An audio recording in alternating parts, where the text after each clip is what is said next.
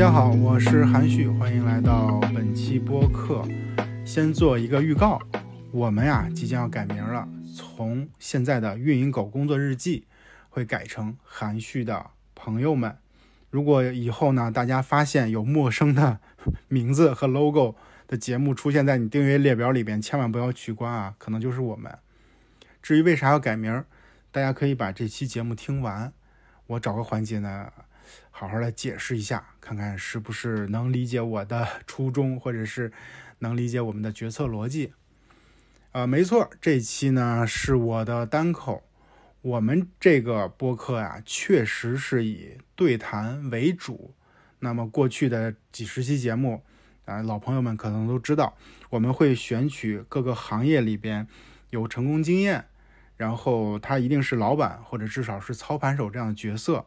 来我们播客里边去分享他的成功的增长或者是运营的经验，这些嘉宾都是我精挑细选的啊，至少就是我从价值观层面非常认可，或者是我觉得他们是有货可以被挖的这样的朋友们。那在过去的几十期节目里边，也就是数据还不错吧，然后在小宇宙、在苹果播客里边都有不少的朋友去收听，反正累积下来有。三万人听了三十万次啊，这是大数，就是这么个情况。呃，所以我觉得播客呀，还是对于我来讲非常重要的一个内容渠道，我一定会特别认真的把它做下去。在和小伙伴儿，我们自己团队小伙伴儿啊交流的时候，其实会发现，呃，我们有很多的这个听众，或者是我们自己的粉丝啊，还是挺喜欢听我的单口的，因为我这个这个播客啊，前面几期是单口。很多朋友就反复在听前面几期，反而对后边的这些对谈听的比较少啊。我我理解这些朋友们就是可能对我个人比较认可，或者是就干脆是听我的节目睡觉，就是治治失眠，我觉得也 OK。如果你想把这期节目也作为治你失眠的这个良药，也没问题啊。我们不会突然之间大喊大叫，也不会去放那个很大声的 BGM 的。那如果你想在这期节目这期节目里边去听到，呃，比较干的这种方法论或者比较体系化的东西，啊，应该是没有的。好了，那我们这期节目，呃，想跟大家聊点啥呢？我们想和大家讲的是，在过去的半年里边，我们有什么样的收获，或者有什么样的创业上的感受，来和大家做个汇报。那么可能是一个事儿接着一个事儿的，然后去讲我的感受。啊，并没有很精细的列出一二三四这样的节点，所以呢，大家可以呃一边通勤或者一边做家务，一边听我跟大家唠嗑哈。我觉得关键就是有这么样一个机会和大家呃沟通啊，觉得是最重要的一件事情。所以我想跟大家讲的是，呃，为什么我会录单口啊？不好意思，小小的跑题一下，呃，是因为。我觉得单口对于我来说是特别重要的一个输出渠道，因为我是有表达欲的。我想和我的身边的朋友们，或者是比较在意我的人去讲讲，呃，最近发生了啥，我有啥感受。可能大家会说，哎，不是有图文吗？因为你不是也写公众号吗？你不是也做直播吗？对吧？没错，公众号的内容和直播内容其实都不爽，都不爽。为什么？图文是讲逻辑，对吧？我至少我的图文是讲逻辑，我没没没办法会掺杂很多情感在里边。然后直播的时候呢，你要要注意及时的反馈，因为直播间的人很容易进来，也很容易出去，对吧？我们要讲究节奏，要讲究不断的嗯去抓这个人。但是播客不一样，播客就是一个伴随式。那大家很少去呃听着博客和拿着笔去记笔记啊，至少我也不希望我的博客是这样。我自己也听博客，我也不会听让我觉得很累的东西。我是比较喜欢听像闲聊这种，一边听我自己睡觉的时候也会听这些东西，一边听一边睡觉。所以我觉得这种啊伴随式的感觉是非常好的。那么我来输出这种内容，对于我来说也是很爽的，对吧？这是我喜欢单口的第一个原因。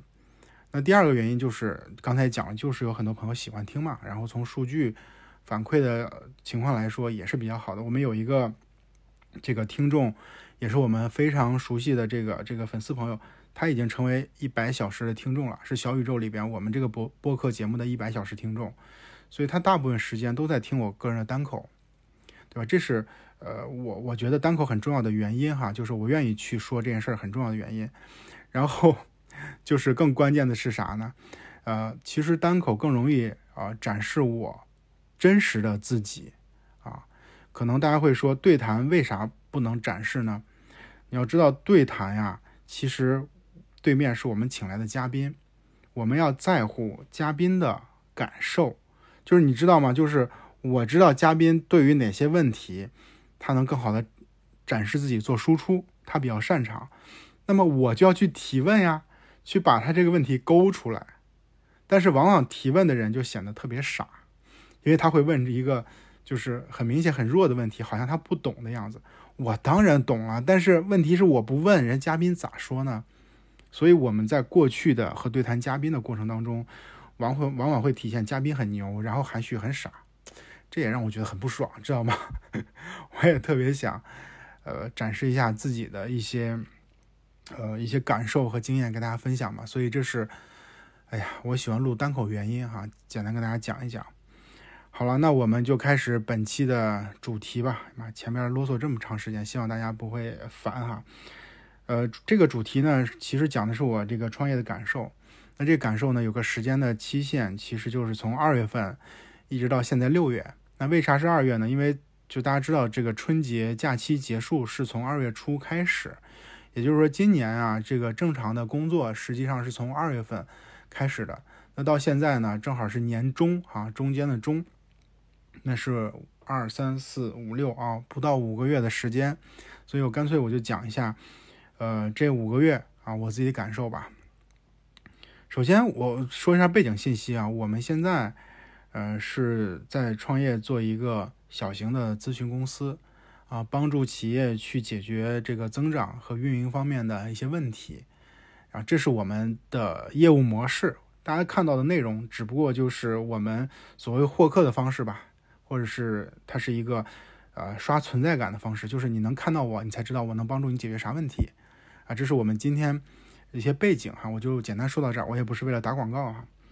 然后呢，讲一下我们在工作当中的一些一些思考和收获吧。就首先，我一个最大的感受是从二月份开始，我们的业务一下子就有了很突飞猛进的发展。你不能说井喷哈，这个词好像有点过，但是呢，就是从二月份过完春节以后，有非常多的企业级的客户找到我们，希望。呃，就是有合作。说实话，我也没想到会有这么多。啊，仔细分析了一下，其实原因倒也很简单。一个是去年我们做了很多的这个内容嘛，比如公众号啊、直播啊等等这些东西，包括播客，其实是有一些企业级的老板啊、用户啊，他们已经知道我们了。但是啊，当时是这个疫情期间嘛，也不方便见，然后也不适合去开展业务，所以大家都搂着，对吧？一直到春节。啊，然后回家放假，所以春节以后呢，这个需求就爆发了，这是第一个原因。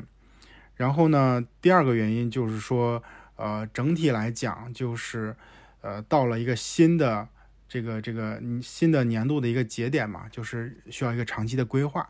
那在这个规划的时候呢，大家会发现自己会遇到了很多的问题，那么需要外部的角色来帮助我们，啊，这个就是。就是一下子有很多客户找到我们的原因，所以整体来讲，从二月份到六月份，嗯，我们都是非常忙碌的，因为一下子就有很多的客户进来，就填满了我们很多的时间。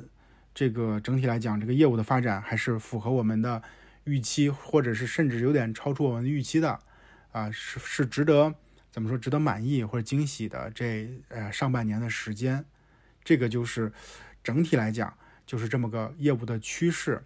嗯，但是呢，我们再说一些细节吧。比如说，呃，在二月初的时候呢，我在想，我们应该多一些这个售卖的 SKU，或者是我该怎么样把我的内容更好的去做变现，帮助到更多的朋友。我就想到这个知识星球，所以先跟大家讲一下在知识星球上我们的一些思考啊。就是知识星球这件事儿啊，我已经做了六年的时间了，真的是时间挺长的。也就是六年前，我就开始建立这个星球，开始收费，然后开始有用户加入，然后这段时间呢，这六年一直没有断更，持续在做这件事儿。但是呢，有一个不好的情况就是我在星球里边分享的内容，大家觉得就是收费看到的跟没收费看到的没啥区别，就是大家也不好意思骂我，对吧？你交了这个钱，然后你会发现还不如在公众号里边的内容。就不太好意思骂我，但是我知道应该是没有那么满意的，因为你发现活跃用户越来越少了。于是呢，我就想在二月份的时候做一个升级。这个升级呢，就是说我们要把这个价值给做上来，同时呢，我们要收更多的价钱啊，收更高的价钱。为啥是这样呢？是因为如果我们要把价值做上去的话，理论上你要投入更多的成本，对吧？投入更多的时间。那么之前我们是二百九十九元，是个永久的这个价格，我没办法去投入太多的时间，因为对我来讲，投入产出比是有问题的。所以我在想，那么我就要去收更高的价钱，然后去提供更好的服务。其实想了好久这件事情，我应该提供啥呢？就是我也要看我自己情况。你要知道，我来就告诉大家去怎么去赚钱，或者是。哎呀，特别功利的什么起号那些东西，我也不擅长，我也不想去做这些事情。后来就想了好久，最终我们的这个方案是啥呢？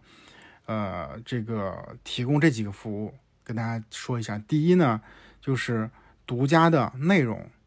这个独家内容是我们承诺周一到周五的时候，我们都会有呃一个呃我亲自写的这个案例，或者是亲身的感受分享给大家。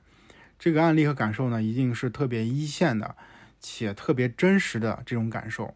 那这种案例呢，是不能发在外边的，因为发在外边很多人看到的话就不太好嘛。或者我写的时候肯定是没那么放得开。但是你放在这个小的这个社群里边、小的星球里边，你就可以更随意的去写，因为它的传播量是有限的。那么同时它又是独家的，就是你在其他的微博、极客公众号你看不到的。所以这是独家内容，这是第一个这个所谓特权。那第二个特权呢，就是我们要做这个 VIP 的社群。这社群就是很很简单，你交了钱啊，成为我们星球用户，你才能到这社群里边。然后我们提供每天的这个这个一些简单的内容的问题的解答，或者是需要合作的这种链接、资源的互通等等这方面的。呃，这个这个服务，可能大家会说这玩意儿值钱吗？呃，是，这玩意儿不值钱。但是你要知道，很多人就想去加入我们的付费社群，就是你跟大家讲说你花了钱就能加入社群，大家愿意加，这没办法，这是需求。这是第二点。第三点，我们在尝试去做线下的闭门会。这个闭门会啊，呃，有点类似于私这个私董会，但又不是很像。我们会。在各地去开这个闭门会，那它的特点在于说，呃，要求人数是比较少的，六到八个人啊，算上我六到八个人，那么会在这个线下的几个小时里边做深度的沟通，就是说去分享自己的案例，分享自己的问题，互相呢去把自己最真实的这个经验来讲出来，让大家都有收益，并且呢把自己的问题讲出来，让大家能互相的去帮助，互相的去脑爆。来补充自己的知识面，这个是我们做的叫做线下的闭门会啊，就是呃所有的闭门会内容是不公开的，不录音，不拍视频，不直播，然后不允许大家对外去传播。这是我们提供的几点的这个叫做差异化收益吧。然后我们当时就是呃这个这个价格定在六九九，然后每到一百个人，每增新增一百个人就涨一百块钱，现在是七九九。啊，永久这样的这样的定定价，然后从现在看的效果还是不错的，就是从二月份到现在，就是进来了很多的朋友，我也没太细数几百个啊，一定是有的。然后这个价格我也没有，说实话没有按照之前的这个承诺去涨，因为涨太太高的话，有点就是这个服务有点配不上，比如说一千多的价格，所以现在是七九九啊，是七九九，所以我觉得整体来讲。星球这件事儿呢，还是挺符合我的预期吧，因为我觉得重要的是，呃，赚赚钱啊，这是一定的，这个咱也不避讳。就是首先呢，是赚了赚了点零花钱，因为我们还是需要去维持一些比较基本的叫做收入吧。然后在你不花太多钱的、太多时间情况下，维持一些基本的这个收入，这是第一点。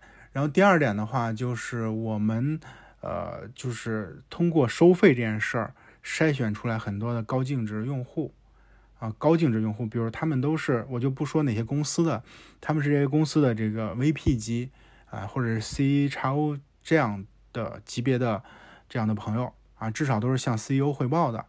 这些人其实对我们来说特别特别有价值，因为他们是这个行业里边的非常资深的人。然后以后也可能会成为我们的这个客户吧，他们在群里很少说话，但是呢，就是我们一对一都有交流哈，它是我们非常重要的这个这个资源。你相当于通过一个付费的产品去把他们筛选出来了，而且这付费产品你还不能太便宜。如果你是一九九、二九九，可能他们不一定会进来，你至少只是一个将近一千块钱的这种呃单价，他们才有可能会进来。这是这是真的，就是价格是筛选用户的一个门槛。那些新手朋友们，比如学生啊，或者是想找我学运营，其实我不希望他们进来的，因为我不会教他们怎么做运营，这是这是真的情况。所以，我把价格定高一点，就是也希望把不是我们的受众其实筛掉。你不需要讲很多，对吧？你你定到七九九，他们就不会进来了，这个就是很正常的一种情况。这是第二个，这是这是第几个原因忘了？这是第一个原因吧？第一个收获。啊，不是第一个收获是赚钱，第二个收获是筛选出高净值用户。那么第三个收获呢，就是逼着我自己，呃，基本上每天吧，因为是周一到周五，都会要写一篇内容来。这篇内容呢，就是就是我们承诺给咱们付费用户的这些案例。所以写到今天呢，已经写了八十四篇了，写了八十四篇了。所以再回头看这八十四篇，嗯。它是一个倒逼的一个过程，这个倒逼过程就是我每天晚上虽然已经很累了，但是呢，你因为承诺了嘛，所以你必须要把今天比如见了谁，然后跟谁聊了，会有啥感受，你把它写下来。可能如果没有承诺，我可能就犯懒就不写了。不写是啥情况？不写你可能就会忘了，或者你当天的感受，这种新鲜的这种感受呢，就已经嗯过了第二天可能就没有了。所以要趁着热乎劲儿把它记录下来。所以这件事情对我来说收获还是挺大的。回头看这八十多篇啊，真的是呃很重要的财富。可能有朋友说你可以把它出成书哈，呃，我算了一下，这八十多篇平均每篇应该都是在一千字左右。那么现在已经八万多字了，相当于半本书一定是有了。但是呢，我不会把它变成书的，因为它并不系统。啊，它没有一个知识体系，那我也想出书，我也有写书的计划，但是不是体系化的东西，啊，只有字儿书，那我肯定还是不能接受的，对吧？你写字儿书，那我公众号也是一直在更新啊，所以，啊，书大概是不会的，但是这些内容，嗯，它已经变成了我非常重要的一个产出啊，它是一个沉淀的过程，哎，这是啊，知识星球。所以在星球这件事儿呢，我会持续的在做输出，然后再去提供好我们的服务吧。啊，因为我们线下的服务这件事情，其实只是在北京和成都做了闭门会，然后很多的城市的朋友还在翘首以盼呢，像上海啊、杭州啊，就是广州、深圳，还是要去的，还是因为很多朋友都在那里。啊，但是呢，我只能等我出差的时候过去，然后把这事儿给办了，所以现在还没去。所以我们服务的过程，然后以及覆盖的情况，还是需要去优化的。对，这是这是星球的情况，但是这个对我们来说真是挺小的一件事儿啊，挺小一件事儿，就是啊，占用我精力，说实话也不多，然后收入也比较少，它就是一个补充的 SKU 吧。啊，然后想跟大家讲，嗯，第二个事儿呢，就是我们有一个客户，这个客户呢是可以跟大家说的，就是。一个快手的一个大 V 叫峰哥说教育啊，如果有朋友一直在听我播客的话，在前面几期我们对谈过峰哥说教育这个账号的操盘手浩南，对吧？我们跟他是有期节目的，就大家如果感兴趣的话，可以看看那期节目。就是这个这个这个账号呢，是快手的一个原生的一个家庭教育类账号，是一个数据非常好，就是它的用户质量很高。它的用户在直播间的停留时长很长，然后粉丝应该是九百多万，公司里边也很重视。然后我我那个出来以后呢，他们的人就找到我，希望能让我帮助他们去做一些这个运营增长上面的咨询，其实不是账号类的，而是人家这公司啊要做后续的的转型啊，怎么转我就不说了。希望我在这方面能帮助他们，所以我们是有这方面合作的，特别有意思。据说就是我跟他们的合作，因为我有播客嘛，我可能发了朋友圈，然后被这个快手的现在的这个负责人看到了，还非常的生气，还在就是在群里发飙说为什么峰哥要跟跟我合作？我说这个这个就很怎么说呢？这个很简单的道理啊，你在江湖上混。你是要靠实力的，对不对？就是这个账号，人家这个老板跟谁合作，要看谁能帮得到人家呀，对不对？如果你能帮得到人家，那他自然不会再去外边再找另外的人。再说了，他对于平台的诉求和对于我的诉求是不一样的。你先搞清楚了，你再就是在发这个标，好不好？对吧？他对于平台仍然是有诉求的，他要流量，他要他要你的钱，对不对？那对于我来讲，人家是人家公司要后续的转型嘛。好了，这是一件小事儿了。我们跟他是个什么合作呢？就是他做了一个啊，其中有个小事儿是他做了一个线下的培训。他的培训就是教大家怎么去呃做直播啊、短视频带货。他的这些听众啊，都是就是参加这个培训的这些这个这个客户啊、用户啊，都是他的粉丝。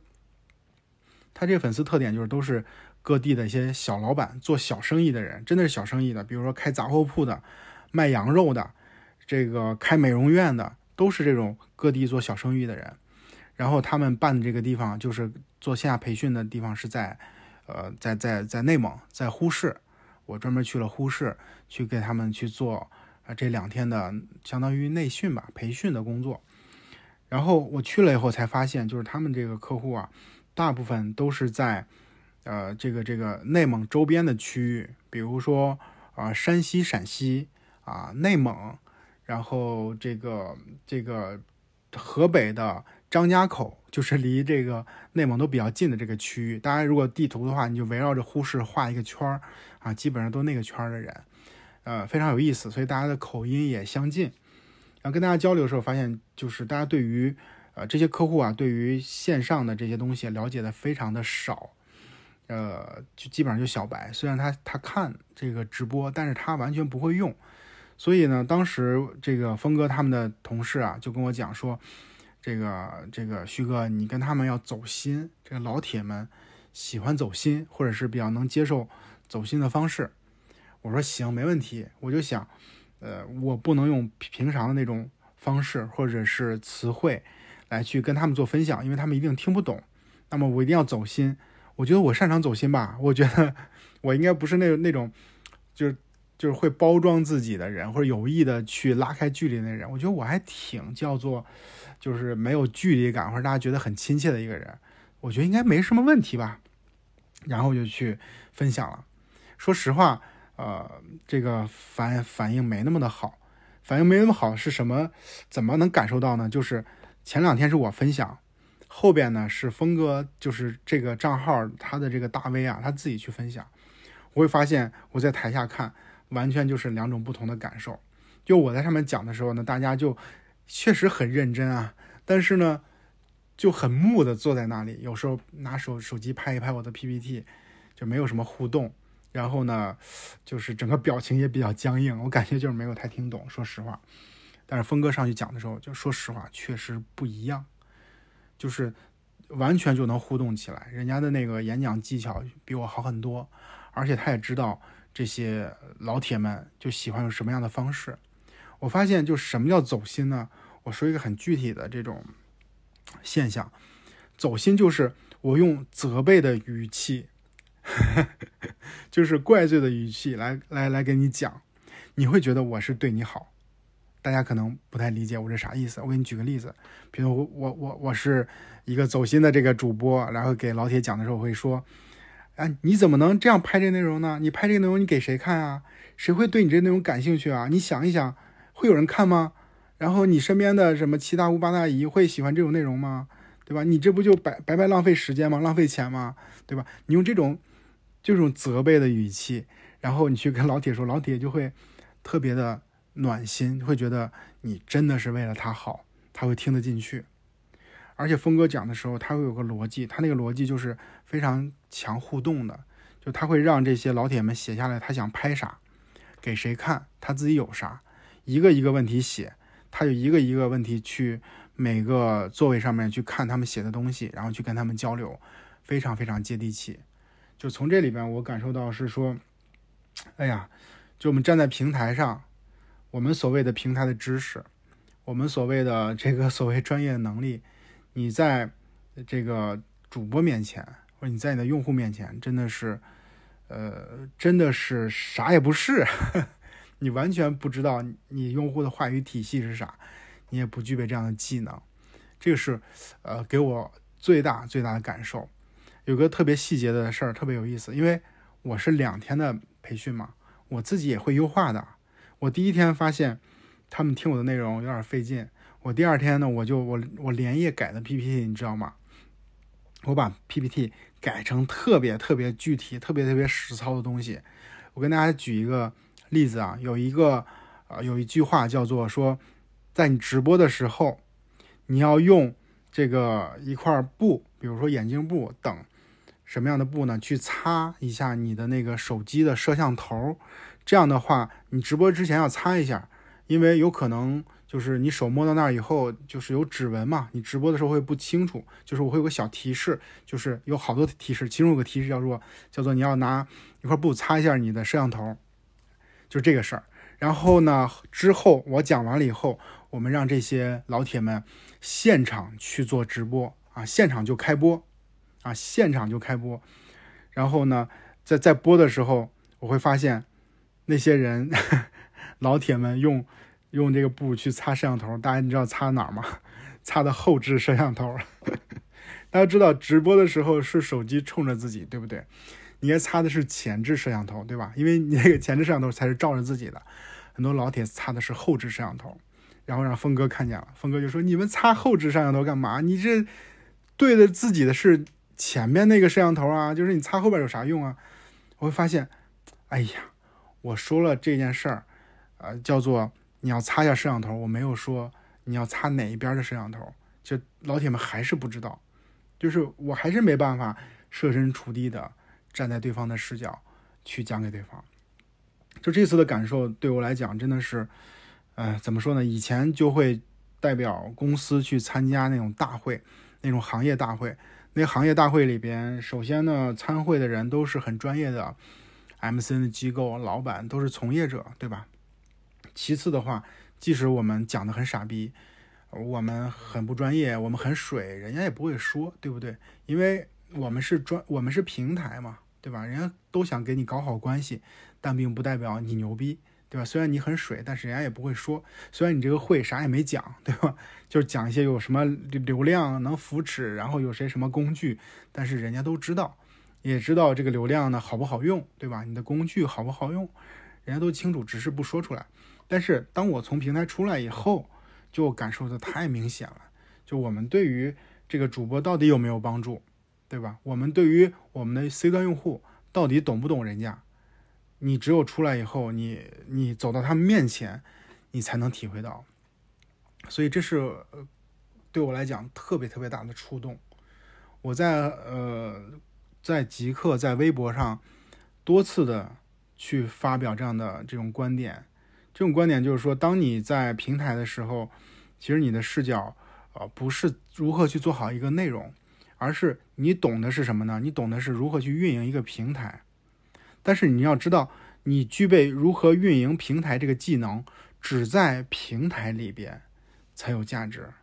我不知道大家理解我这个说法吗？就是你这个技能和把事情做好，把这个账号做好，把内容做好，把直播带货做好，它是不一样的。比如说你在抖音去呃去做运营，或在快手做运营，在在小红书做运营，其实你都是一个叫做什么平台运营。这个平台运营不代表你出来以后就能把这个事情做好，这是两回事儿。大家可以理解我这个意思吧？所以我在讲说，你不要认为你很专业，其实你并没有你的合作伙伴专业，就是说你外边这些机构专业。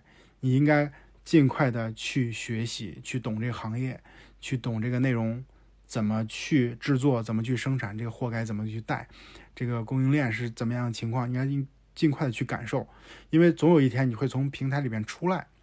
当你出来以后，你没有再去找一个平台去工作的时候，你想自己干点啥的时候，你会发现自己啥也不懂。啊，我一直在反复表达这个意思，而且你别觉得你现在很牛逼，就是很多人都围着你。对吧？然后巴结你，甚至想办法给你送礼送钱，对吧？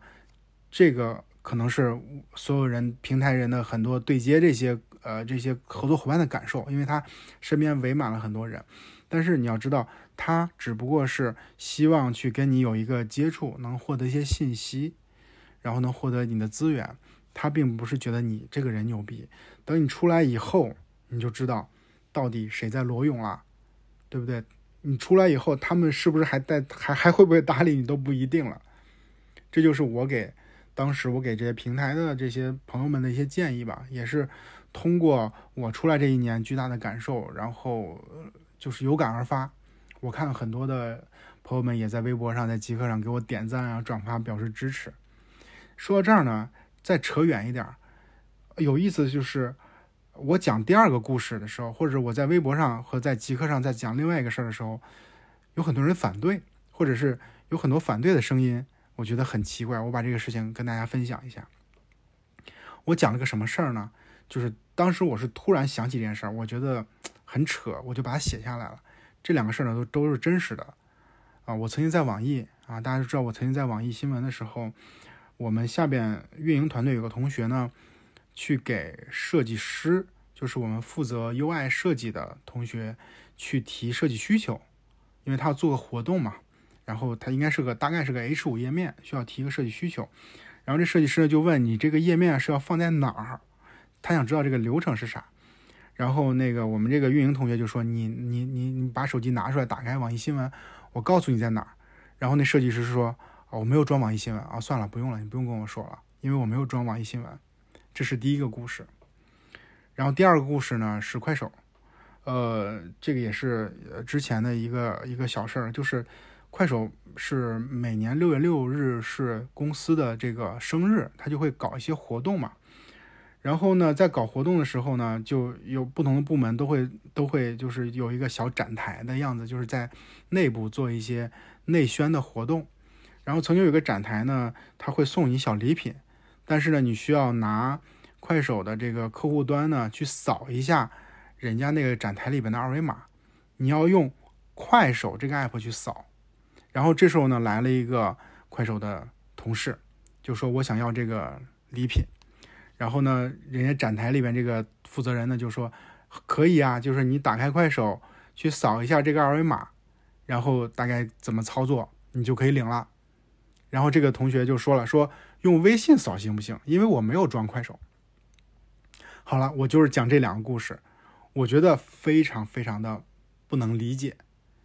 就是，呃，我用了一个非常极端的四个字来评价，就我说都是傻逼，对吧？这是我我在极客上评价，我会以我会以为这个事情应该没有啥争议，你知道吗？我会以为大家会都会觉得这个现象是不正常的，哪怕他们可能真的自己也没有装，呃，自己。公司的产品，他们应该也觉得这件事情是不正常。但是我后来发现，我在极客下面的评论，现在将近有一半是在反对，或者是在讽刺我，然后甚至还有骂我的。当然，那个骂我的被我删了，就是会有反对的声音。后来我才发现，哦，原来不是所有人都觉得我这个观点是对的，对吧？有些人就说。就是有有一个人回复特别可笑，叫做“吸毒不贩毒”。我靠，这个东西能和吸毒？这个东西只不过是同学们啊，它只不过是个 app，它大概会花你一点的流量和花你一点的电，对吧？然后让它存在在你手机里。我们甚至没有要求，或者甚至没有奢求，你会打开它，你会使用它，你会在这上面买东西，你会每天在上面看新闻，没有这个要求啊。只不过是希望你手机里面装着这个东西而已，毕竟你拿这个公司的工资呢，对不对？我觉得这是不是一个很基本的东西？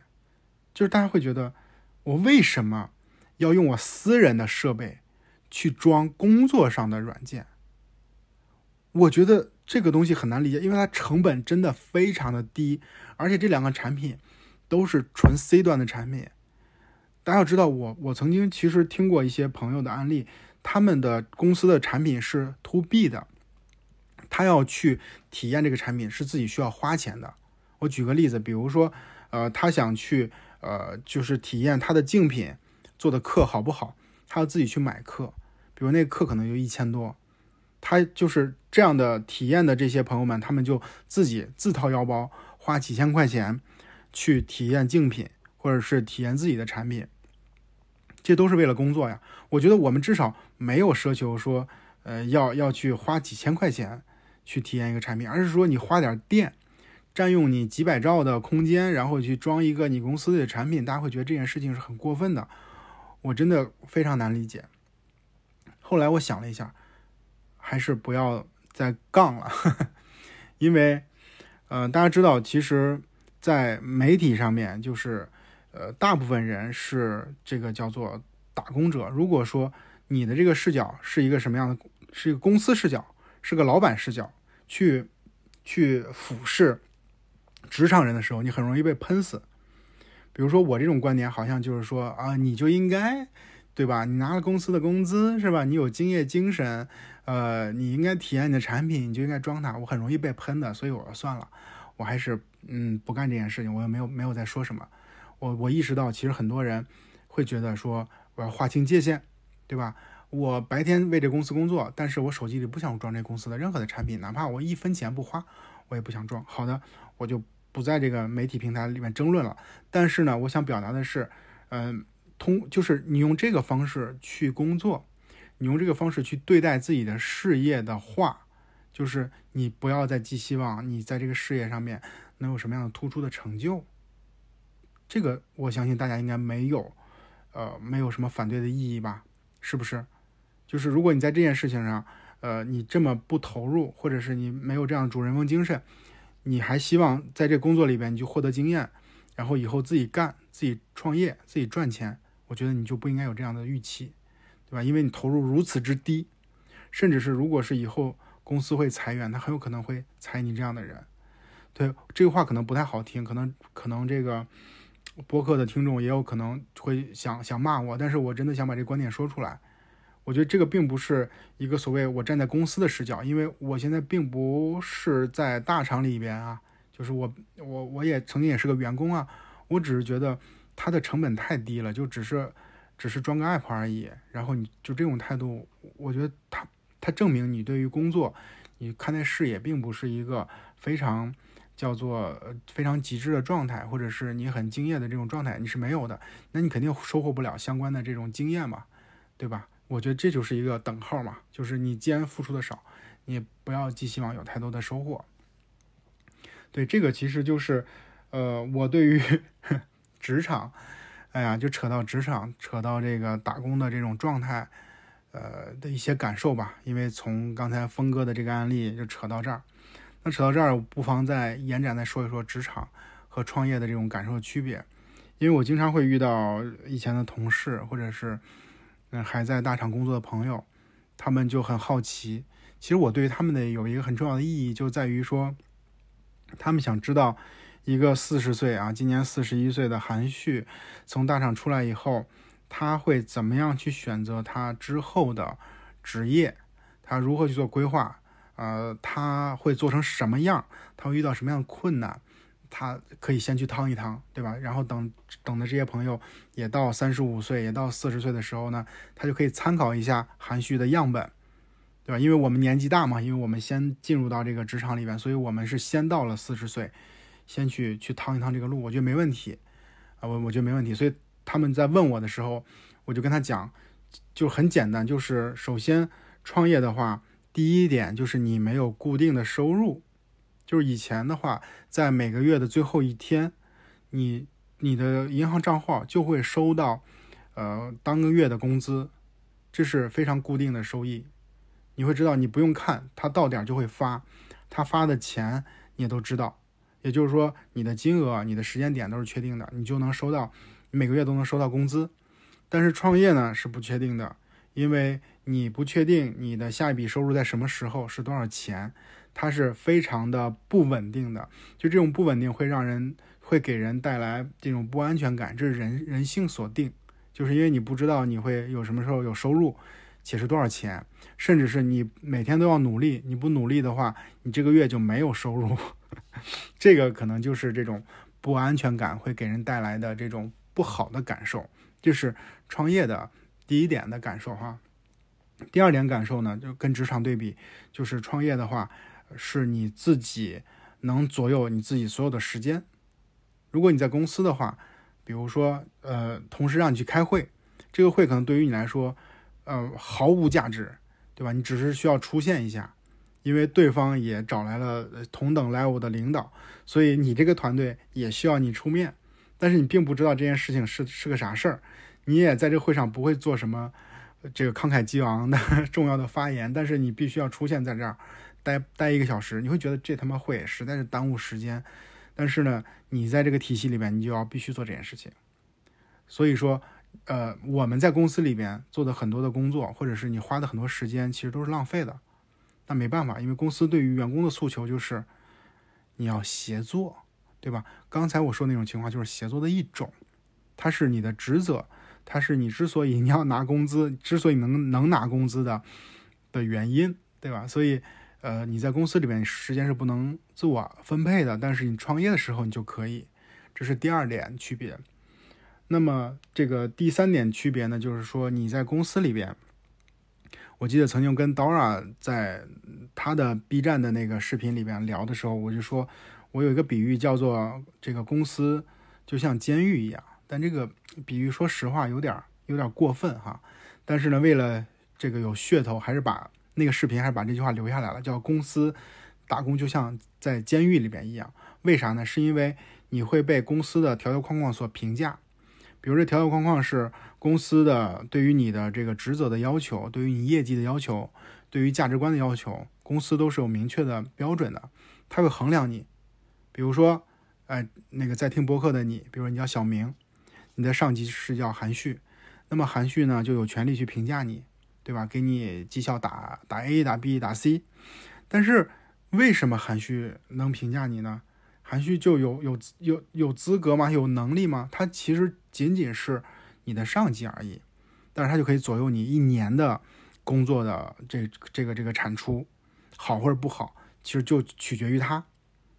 这个其实是非常的反人性的，对吧？比如说小明在公司里面可能是个 B，就大家会觉得他的贡献没那么大，但可能实际上小明是一个非常聪明、非常外向，有很很多的这个。兴趣爱好，比如打篮球打得又好，然后呢又喜欢读书，又喜欢唱歌，然后又长得又帅又阳光。但是呢，他其实，在公司里边就是个 B，就是在外边或者在其他领域，他可能是非常出色。那么他在公司里为啥是 B 呢？因为是我打的，因为我就可以评价他，对吧？如果我喜欢他，他就是 A；如果我我我有点跟他聊不来，我就就是 B。然后或者是我打 C 把他赶走。这个就是公司对他的评价呀，他要是拿了公司薪水，就比较必须要遭受这个评价。所以我想说的是，创业你就不需要这个这个被这样的呃东西所束缚、所框住。这个就是第三点不一样。所以我会跟所有来问我的朋友们，会给他讲这一二三。我觉得相对来说是客观的，因为我在创业这段时间，我就享受了这样的自由。我享受了能自己安排时间，我享受了没有人可以随随便便的评价我，但是我也我也遭受了什么呢？就是我收入上的这个大打折扣，对吧？因为我现在肯定是不如我在上市公司拿的多，对吧？上市公司还会持续的发你股票，然后呢，这个收入也非常的不稳定，这就是叫做有好有坏，这就是在职场上，呃，我这些感受吧。也分享给大家。对，从这个峰哥这事儿扯到这儿。对，刚才这个说到，哎，往下说了哈。刚才说到这个发微发微博发极客，那个大家会知道，我基本上每天都会在这些社交平台上发一条，呃，或者一两条吧，自己的一些感受。嗯，在过去的几个月里边，有一条微博呢火了。我相信，如果是你关注我了，或者是你是我的老粉哈，一定会知道那条微博呢，就是在讲 Keep 卖奖牌的那条微博啊。那条微博，呃，就火爆到什么程度呢？就是会有很多的朋友截下来那张图，私信、微信发给我说：“旭哥，你火了。”啊，以及我在朋友圈里面就会看到有人发我的微博那张截图，然后以及呢，我看到了很多的，因为我那条微博看到了很多的，像三十六氪或者一些自媒体开始去写，就是 Keep 卖奖牌，然后卖了五个亿 这样的话题，就这个话题完全是因为我发起来的。然后他们再去再开始瞎逼分析哈，然后一下这件事就火了。然后那条微博其实被很多大 V 转过，然后被微博的 CEO 来去之间转过，被一些就是反正一些 KOL 都转过吧。所以那个微博数据特别的好。嗯，怎么说呢？以至于有的有的人怀疑是 Keep 的人买了我的那条微博，让我去帮他们做营销，因为我那条微博写的真的是还真的是不错。嗯，然后这里边跟大家做个很简单的解释啊。首先就是，呃，我没拿微博的钱，不是，我没拿微博，我没拿 Keep 的钱，Keep 一分钱都没给过我，就那完全就是我在日常过程当中有感而发，然后去发的一条微博。然后原原因是我跟 Keep 的一个高管管理层吧，就我们有一次交流，当然他不是负责这事儿的人，他跟我讲，他说他们其实做了一个事儿。很牛逼！我说啥事儿呢？他们说他们的奖牌卖的很好，就是累积下来有五个亿。我说这么多吗？我就不相信。他说你不懂。他说那个玩意儿，他说那个奖牌真的很好看。然后不信你去搜一搜。我们就聊到这儿，就反正他后来他又做了一堆分析，但我觉得他那分析也不太靠谱，就都是事后的这种分析嘛，也不太靠谱。后来呢，我就自己。呃，去那个小红书上搜了一下，我的妈，一搜吓到了。小叔，你搜那个 Keep 奖牌里面有特别多晒那个奖牌的，而且那个奖牌确实很好看，又便宜又好看，所以我才写那条微博呀。我写那条微博的时候，我还想了一下，这个微博呢有几个点，我印象很深，就是我想了三十秒钟，我想这微博有几个点。第一呢，就是 Keep 卖奖牌卖了五个亿啊，这个信息点呢会带来极大的这种反差，大家会觉得说 Keep 这个。不赚钱的玩意儿居然能卖奖牌卖这么多啊！这个是第一个信息点。第二个信息点呢，我把这件事儿做了一个小小的延伸。延伸的是讲说，Keep 其实做了很多叫做健身领域非常专业的事儿，比如说他做了付费的课程，他签了像帕梅拉等等这些专业的人，他自己还做健身教练，做健身房，对吧？做健身器材。周边这个等等哈，装备所有的其实都没有卖的特别好，但是呢，却是一个叫做没那么专业的事儿，就是不是行业里边觉得很专业的这个事情，就是卖奖牌反而卖的更好了，就有点讽刺。所以我把我把它总结成为，就是你你不要认为你自己的专业就是你用户所喜欢的，往往就是你觉得对的事情是用户不感兴趣的。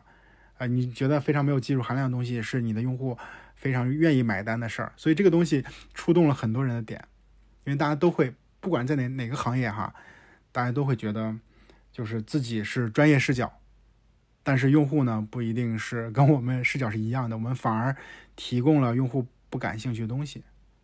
我觉得这条微博主要是这两个点，呃，就是更好。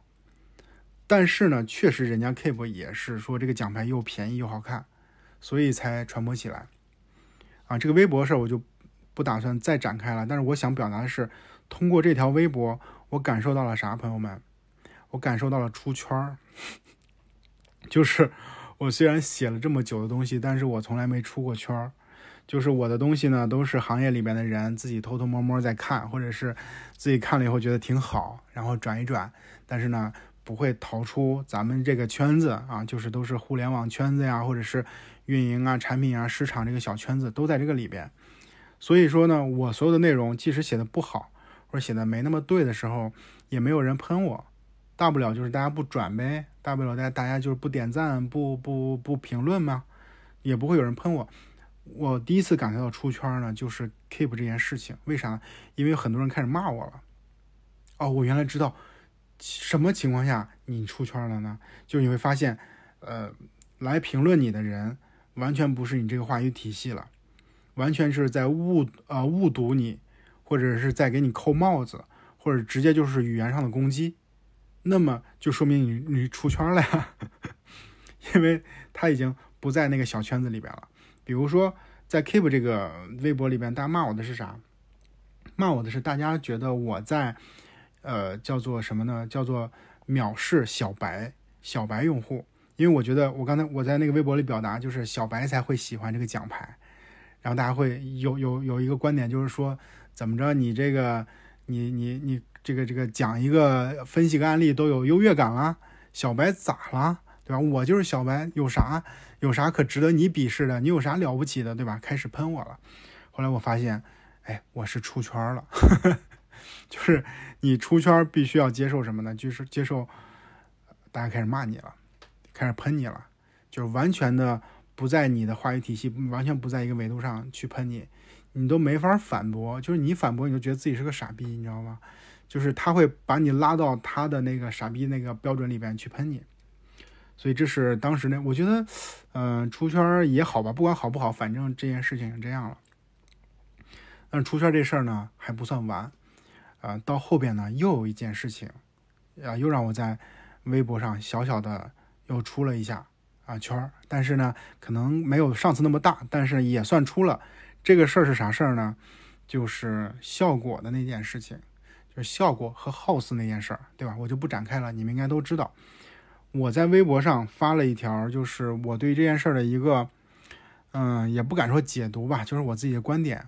我想表达是想从另外一个视角去看一下，就是效果呀、李诞 House 这件事儿啊，我会认为什么呢？我有一个呃基础的认知，说这件事情他犯的错啊，他的这个事儿的定性已经是确定了，这件事儿不需要再讨论，我也没有呃想去再讨论的意思，我只是想说从另外一个视角再分析一下。结果这个事情呢也出圈了，为啥又有很多人呃在骂我？呃，但是这次呢，我动用了我的这个博主的权利，我拉黑了很多的在评论区里面骂我的人。为啥？我给他解释为啥我会拉黑，是因为他们在给我扣帽子，让我觉得呃有点危险，因为他们会觉得我在试图去给这个诋毁我们解放军的这个人去再开脱，或者是我试图再去把这个事情有预谋的去转移。呃，视视角或者是转移注意力，是把它这个严重性给弱化了等等。我反正他们说的东西让我觉得很害怕，所以我就把他们全拉黑了。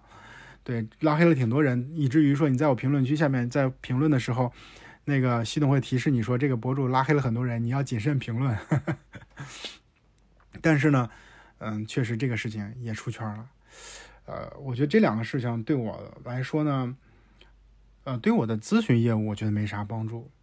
但是呢，嗯，他对于我的怎么说呢？对于呃出圈这件事儿，让我有了一些体验嘛。就首先，呃，你要学会被骂，因为只有被骂，才说明你在不断拓展你的影响面积，对吧？你影响影响面积不断的在拓展，然后可能有更多的外边的人会进来，这是这是第一。然后第二的话，这两件事情大家都感受到都是和热点相关。对，都是和就是热点或者更吸引这个大家的这个关注点相关的事情，然后就更容易火。我以前呢是比较不喜欢去发热门的东西，但是你会发现，只要你发热门的东西，只要你发当下热点东西的解读，说白你就去蹭热点，效果就会比较好。这个呢就是咋说呢？哎呀，就是尝到这个甜头吧。所以如果以后再有热点，我如果凭借我的专业能力，我能蹭得上的话，我真的还是会去蹭的。当然不能没有节操啊，当然一定是在我的专业视角以内，我去做一些解读是没问题的啊。这个是两个感受吧，也跟大家做个分享。然后在这个 Keep 这个事儿是发生在二月份嘛，后来三月份发生啥事儿呢？就是，嗯，三月份我这个一个月我基本上没工作啊，我没有做任何工作事情，是因为我带。我爸去旅游了啊！实际上，我想带我爸妈去都出去玩一玩，然后背景是这样的，就是 就是我爸我妈还在工作到现在，他们还就是虽然已经退休了，但是他们还有自己的事业，就还在工作，他们甚至比我还忙，然后就是挣的也不算很少，所以呢，再加上我也比较忙，我们全家人没有出去旅过游，所以我爸妈基本上没去哪儿玩过，就一直在忙。我觉得，嗯，就想尽尽孝心吧。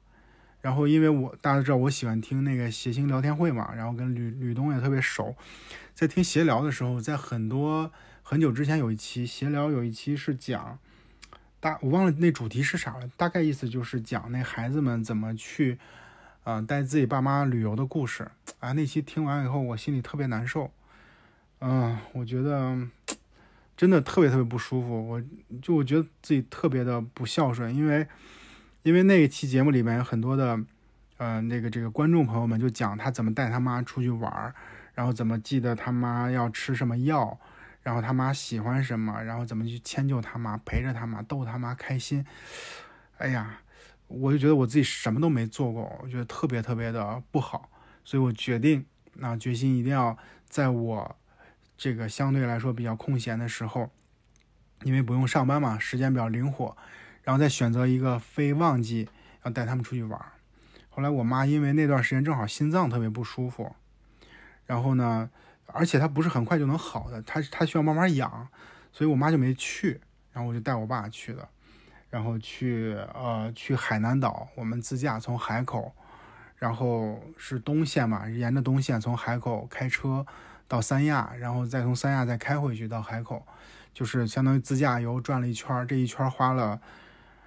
呃，一周多的时间，我觉得还挺开心的。虽然我爸应该也挺累的，但是还是实现了我的 一个目标吧。我这个目标就是带爸妈去旅游啊。虽然我妈没去，我一定得找个时机给她补上。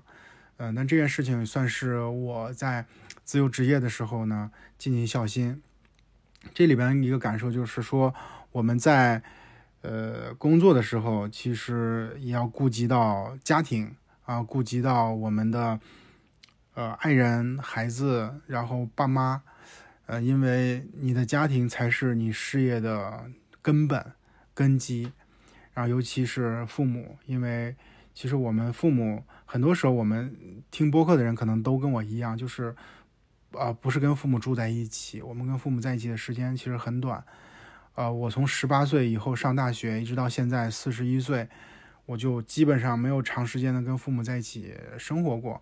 但是他们只有我一个孩子，所以，呃，他们为了我的事业，为了我能更好的在北京发展，也付出了很多。那么到现在他们退休了，然后我自己也不在职场里打工了，我们就要更就想花更多时间，呃，能和他们在一起陪陪他们。所以这个也是我自己的一个目标吧。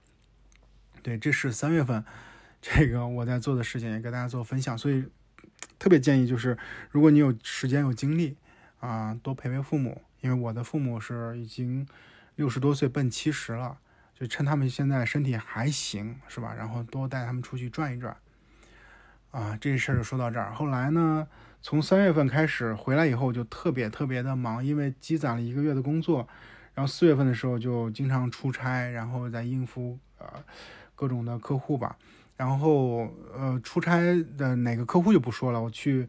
呃，成都去长沙待了连着连着两周出差，待了几天，所以见了两个客户，在帮他们去做这方面增长上面的一些咨询和建议吧。就我的感受是这样的，就是我会发现，嗯，有特别让人开心的地方，是我的客户都特别的信任我，然后我说句不好听的，就是无脑信任，就基本上他们去找我，让帮他们去做咨询的时候。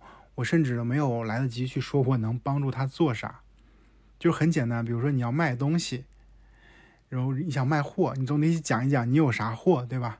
这货多少钱？这货能帮你解决啥问题？这怎么是听起来像骂人呢？就是这个东西能帮你解决什么样的问题，然后你的顾客才有可能买。我的客户啥呢？就是他根本就不管我在卖啥，他们就说你能不能来帮我去诊断一下这个问题。然后同时呢，提提建议，然后帮我们规划规划，就大概都是这种。我说可以啊，大概一报价，他们反正能承受。这事儿就成型了。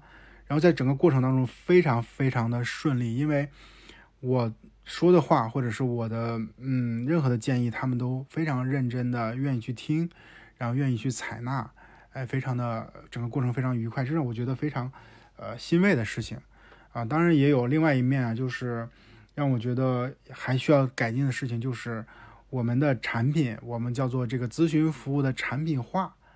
这方面我们做的还不够，就是我也请教了很多咨询公司的朋友，他们也在给我讲，比如像小马送啊，比如说其他咨询的公司的这些朋友，他们也给我讲，就是像刀姐都给我讲他们是怎么去给企业做咨询的，他们的产品是啥，就我还在积极的去学习啊，大的咨询公司我学不了，就是像一些中小的或者是一些由 KOL 撑起来的这种咨询公司，我觉得我还是能学习的，这是我们觉得做的不足的地方。就一直到现在，我觉得还是不够好。但是我们在这个过程里边接触的这些所有的客户吧，基本上都是对我们，呃，对我们非常非常的信任。我举个例子吧，比如说我现在的工作流程是这样的：，就到了这个客户公司，我会把他这个找我的人，一般都是老板或者是一个负责人、一个 VP、一个 GM 这种级别的人，一个 C x O，我一般会把他下面的。所有的人全做一次访谈，全做一次万万。这个万万的话，呃，就是一对一的沟通哈，就是时间重要的人可能需要两个小时，就没那么重要人一个小时，就是我把他们全聊个一聊一个遍。不管你是负责运营的、负责产品的、负责商业化的、负责研发的，我全聊。为啥呢？就是我需要去知道这个公司里现在到底是有啥问题。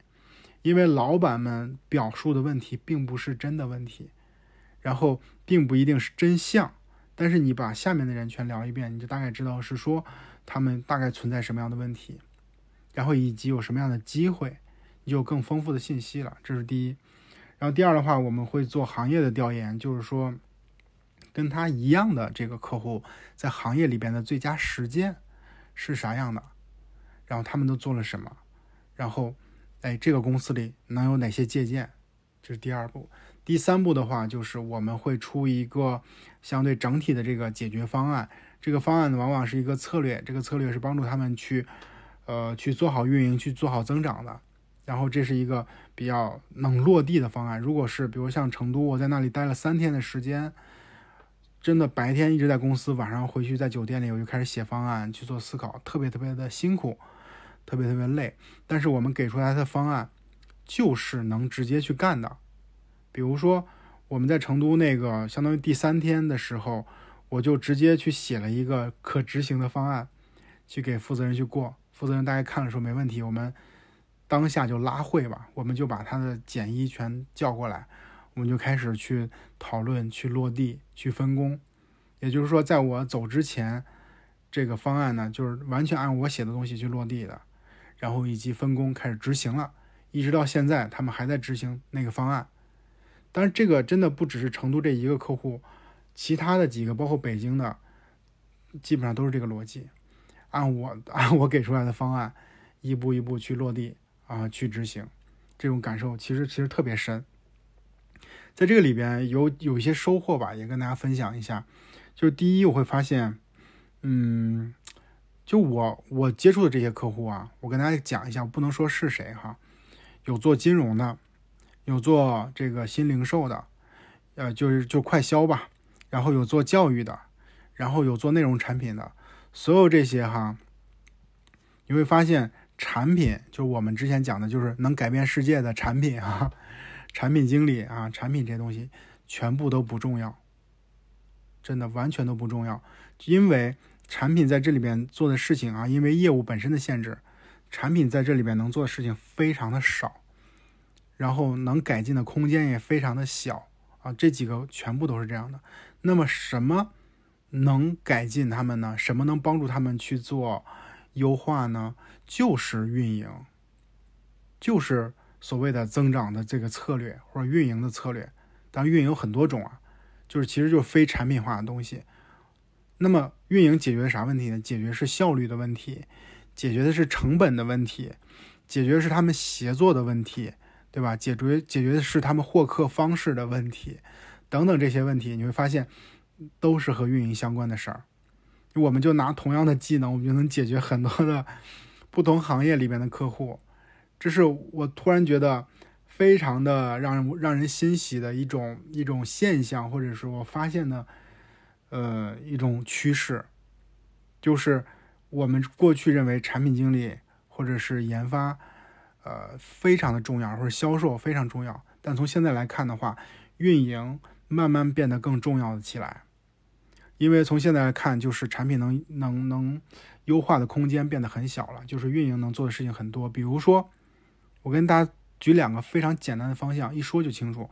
比如说，如果你是懂内容的运营，那么你就可以帮助企业做内容获客，对吧？现在所有的大部分的流量全在短视频直播平台上，对吧？如果你懂内容，你就可以帮助他们做账号，去做内容上面获客，对吧？如果你是懂电商，电商的运营，那么你就可以帮助帮助他们做带货，对吧？做在线上平台的售卖、卖货的这件事情，你会发现这些都是内容运营和电商运营做的事情。那这里边用户运营就是一个什么呀？一个叫做主心的这个这个轴心，都需要这这两个方向都需要用户的运营，都需要活动的运营。你会发现运营在这里边扮演更重要的角色。然后他能做的事情，能发挥的空间就变得更大了。它能让用户规模提升，它能能让销量提升，这都是运营能做的事情。你会发现行业在变，然后我们角色里边发挥的这种价值也在变。当然，这里边还是在优化存量的市场，也就是说，这些企业里边他们的用户可能的大盘子就还是这么大。或者他们战略方向就是这个战略方向，就是这个是不变的。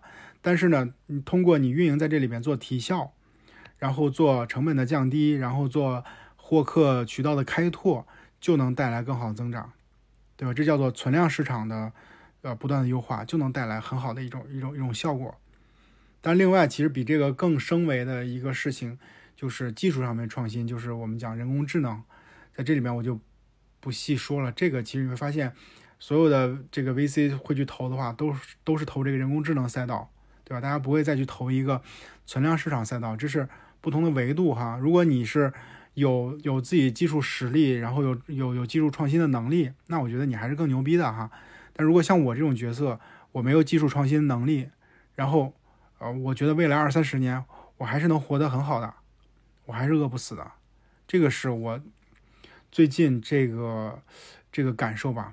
因为不是所有的企业都能去冲到前面去做技术创新的，总有在存量市场还能生活很长时间的这种大型企业还是非常非常多的。我们仍然能在这里边找到自己的空间。对，这个其实就是我在这个里边的非常非常重要的一个感受，这是第一点。那么第二点就是在创业里边的感受，我会发现，嗯，就是你的预期。和你的就是赚钱的能力一定要匹配。如果你预期和你的能力不匹配的话，就可能就会崩盘，对吧？或者是有任何一个超出了那个那个那个适配的 这种状态，都会崩盘。就我现在在做的事情，我想的很清楚，就是我没有任何现在就要想的把它做的很大的这种这种这种决心或者计划。我只是想，我现在先让公司成立起来，并且让它活下去，啊，一定要赚钱啊，每个月一定要赚钱，一定要盈利。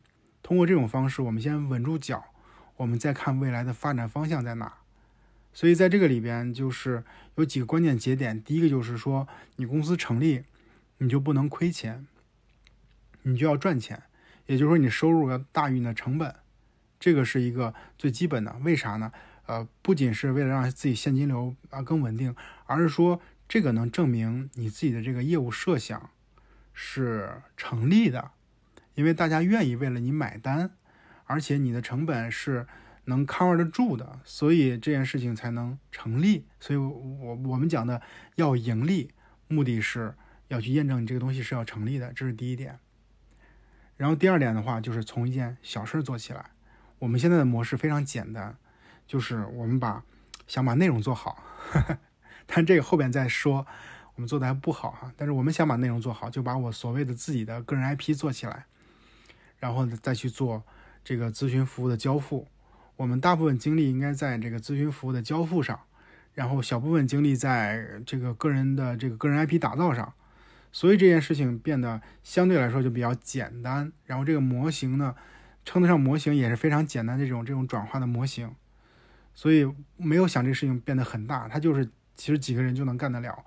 然后有有有编导，有有商业化能帮助接单的人，然后有剪辑的人，这件事儿就可以了。那到下个阶段才是什么呢？才是说有有更多咨询师进来，然后靠着我的 IP 再去赚钱，这是后边的事儿了。但是后边能发展到啥程度，谁知道呢？对吧？你先把这个呃更小的这个模型先转起来，之后再去想往哪个方向发展。在这个咨询这个行业里边。我觉得有意思在于说，以前就是大型的咨询公司，呃，大型的咨询公司，比如说像麦肯锡啊，像 BCG 波士顿咨询这种，呃，就是就大家会觉得只有大大型的企业花很多钱才会找他们，国企、上市公司，对吧？才会找他们。但是呢，现在又出现了很多以个人 IP 冲在前面去做获客的公司，比如我们刚才讲小马送，或者是刀姐他们这样的公司。呃，华宇华是已经是比较老的公司了，像刘润是做的非常最大的这样的一个就是咨询公司了，对吧？但是很多这种公司呢，其实他们不想去找这种 B、C 这种大型公司，因为他会觉得那些都是就是城市化的套路的东西，就是那些 PPT 让你觉得滴水不漏，但是你极极没有安全感，你知道吗？而且他们也没那么多钱，花不起那些钱去找大型的公司，所以我们这样的。呃，公司呢会有一个优势，就在于说能跟他们产生信任。他们不信任，呃，背后是一个公司的，因为他会觉得有距离感，冷冰冰。但是他可能会相信韩旭这个人，因为他是个人呀，因为你经常在各种地方看得到他，所以这个就是机会。这个机会就是说白了，就是你切任何市场里面任何一块蛋糕，都能把你撑死。真的，别看现在。经济是个下行的状态，对吧？老百姓不花钱了，企业投广告的预算少了。但是哈，但是我我还是想说，做我们这行的人，呃，分一块蛋糕还是一点问题都没有的。就养我们一个小公司，一点问题都没有。所以只要我们把这个所谓的让更多人知道我们，然后就可以把这件事儿能做起来。况且我接触的这些行业会发现。啊，真的是非互联网行业。刚才我讲的这些什么教育啊、医疗啊、这个这个快销啊，呃等等吧，我就不细说了。包括商业地产，就我们都在接触，他们特别需要我们这种人。我也不是说我们这种人牛逼，而是说他们需要这个行业里边有资深经验的人来帮助他们去做赋能。大家可以想一下，就是他们这个行业里边想干点相关的事儿，他其实不知道该去找谁的，因为这是有信息壁垒的。他不知道，比如说韩这个这个互联网行业里边有有个叫韩旭的，能帮到你，因为大家不是一个圈子，信息不一样。其实一旦是能打破这信息壁垒，比如说你把我叫去，嗯，去看他们商业地产的项目，去帮他们去做营销，做做会员体系。然后做整体的这个什么，从用户获取到管理，到复购，到会员体系整个流程，其实我们可以做的很专业，我们比他现在供应商要专业的多得多，然后他花的钱也更少，对吧？他他找的人也更匹配。但是以前是没办法的，因为他不知道该去哪儿去找韩旭这样的人。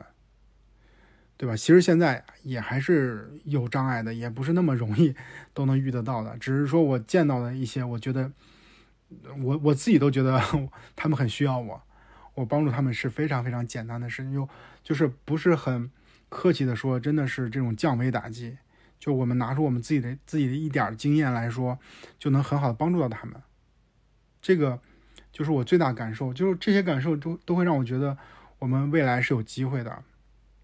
就是机会大很多，所以，呃，接下来应该我会想把这个团队正正经经的搞起来。现在是有几个朋友，有六个朋友在兼职在帮我。那之后的话，我们肯定要把公司成立起来，要把正式的员工，我们都把它确定下来，都招到。啊。当然我们 会用最便宜的方式，没办法啊，我们会用最便宜的方式去运营这个公司啊，用最便宜的方式啊，把这个人力成本压到最低。这个没办法，就转转转身变成这个资本家了，是吧？然后没办法，要招最便宜的人进来，然后一块儿去创业，一块儿去做这件事情。这是未来我们的发展方向。至少我们可以跟这些人才说，呃，你跟着我，你可以一边做事儿一一边学习嘛，对吧？其实很多人，我觉得在大厂里边不一定能有机会大家一起，呃，一起跟我一块儿商量，或者一块儿去做规划，一块儿去做事儿，就是朝夕相处在一起。我觉得。至少我这么大年纪了，帮助一个二十多岁的这个这个朋友去成长，应该还是我自己的优势吧？对我觉得通过这种方式，希望能请到一些愿意把自己薪水降低的朋友们进来一块儿去干点事儿，这是我未来的发展方向。就是经过刚才我讲这些，你会感受到我们这行，我觉得应该是有很大的发展空间的。对，然后。大家可能觉得说一直在说自己做的好，从开头到现在，有很多做的不好的地方。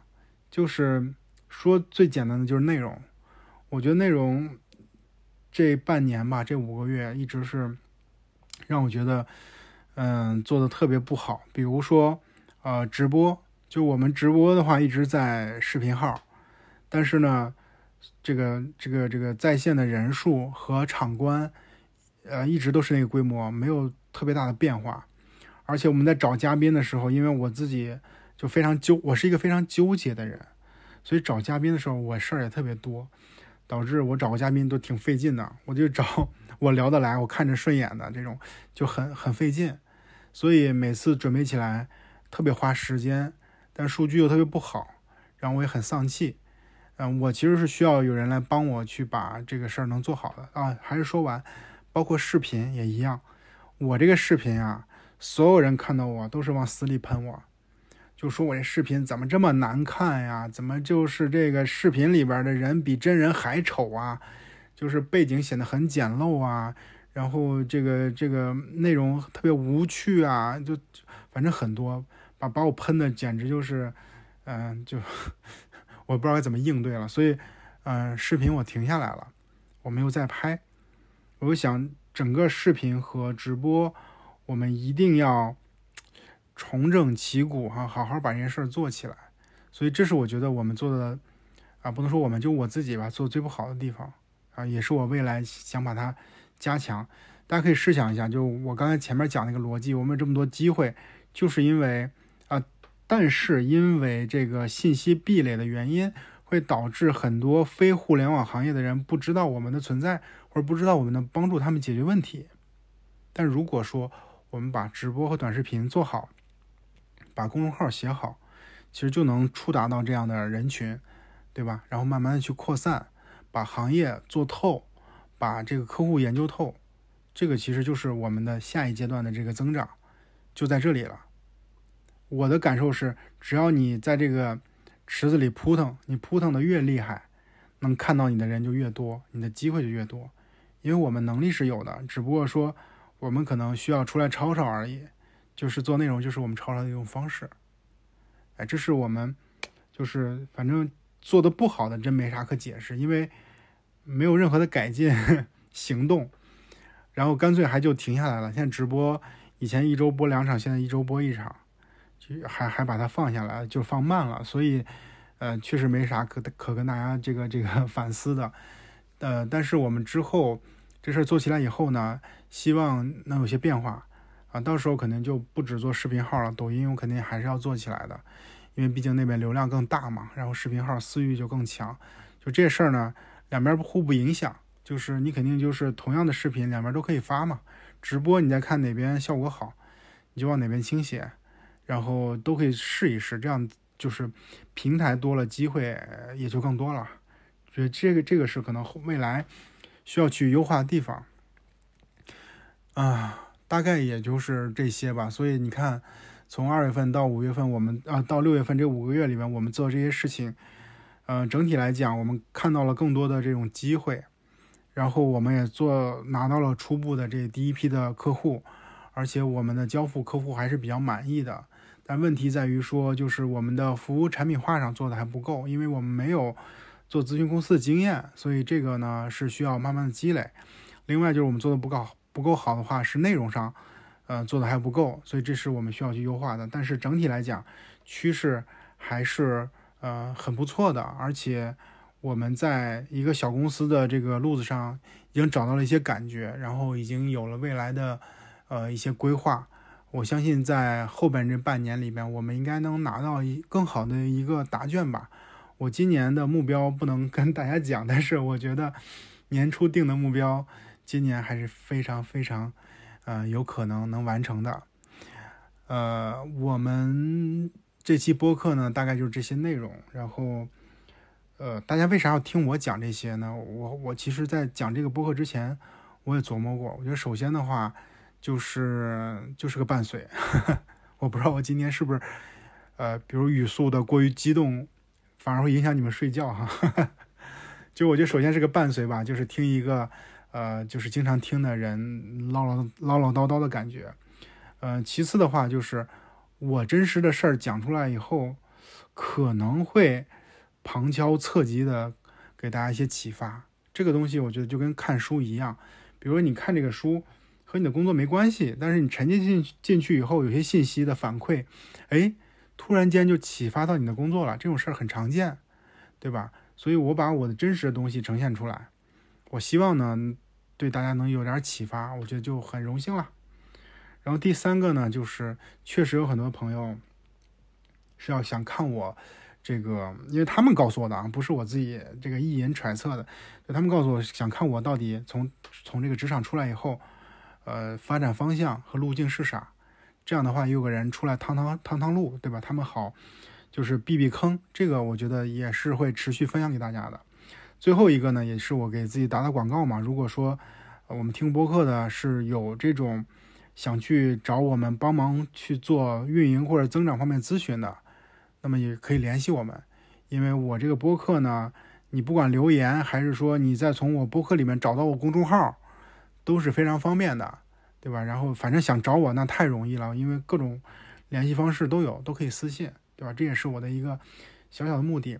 那么单口的播客，我跟我们的小伙伴们也商量过，基本上是想每个月至少有一期，就是比如说有三四期对谈，然后中间是穿插一期单口，这样的话大家就可以挑着听，对吧？然后也能时不时的。呃，听一听我自己的感受，然后听一听，就是我的近况，然后能亲切的，就是能沟通一下，我觉得也挺好的。这就是我自己的规划。对，然后最后我想跟你们说的是，我跟我们这个播客的编辑王真同学，因为我们所有的播客就都是他在剪辑，能在那个 show notes 能看到他。我跟他讲，就是说，我说这期播客，这期单口。